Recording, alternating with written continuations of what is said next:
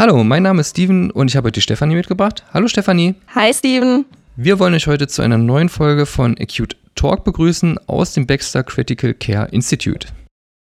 Anschließend an die letzten beiden Folgen dreht sich in der heutigen Folge von Acute Talk alles um die CVVHDF.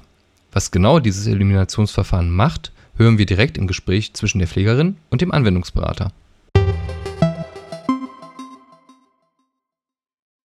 So, hallo Steven. Wie vereinbart erzählst du mir heute also etwas über das Eliminationsverfahren CVVHDF, ja? Hallo Stefanie, genau. Über die CVVH und über die CVVHD weißt du jetzt schon Bescheid. Freue mich, dass du dich meldest. Ja klar, dank dir bin ich da jetzt quasi Profi. Was versteht man denn unter der CVVHDF nun? Die CVVHDF bezeichnet die kontinuierliche venovenöse Hämodiafiltration. Ah, okay. Und was zeichnet jetzt die Therapie im CVVHDF-Modus aus? Die Therapie im CVVHDF-Modus ist quasi die Kombination aus CVVHD und CVVH und ermöglicht so die Kombination von Diffusion und Konvektion. Durch diese Kombination können sowohl kleine, mittlere und große Moleküle aus dem Patientenblut entfernt werden. Ach so, bei der CVVHDF nutzt man also sozusagen die Vorteile der beiden Eliminationsverfahren CVVH und CVVHD, richtig? Genau, Stefanie, richtig erfasst. Das heißt, mit der CVVHDF kann Harnstoff, Kreatinin und auch größere Stoffe wie Myoglobin entfernt werden.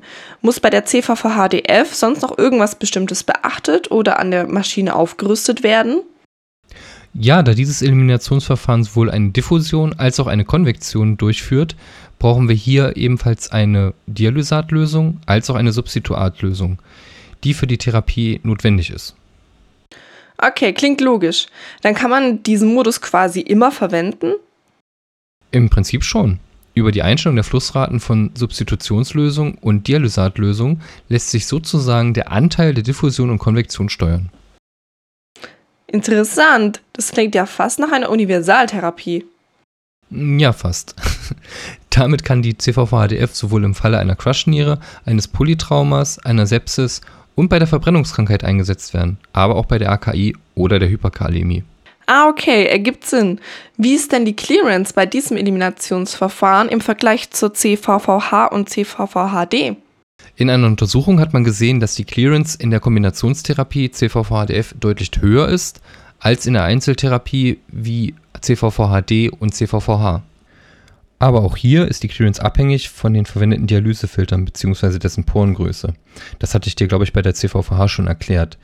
Denn hier bestimmt letztendlich die Porengröße, welche Stoffe bei welcher Molekülgröße entfernt werden können. Okay, vielen Dank. Jetzt weiß ich auf jeden Fall über die Eliminationsverfahren CVVH, CVVHD und CVVHDF Bescheid. Sehr gerne, Stefanie. Sollten sich noch Fragen auftun, melde dich doch gern bei mir. Okay, alles klar. Danke dir, Steven. Mach ich. Ciao. Sehr gern. Ciao. So, das war's mit unserer Podcast-Folge und wir hoffen, ihr konntet euch etwas mitnehmen. Und wenn ihr natürlich jetzt noch weitere Fragen habt oder ihr habt sogar Interesse an tiefergreifenden Informationen, dann schaut euch gerne unser Schulungsangebot an.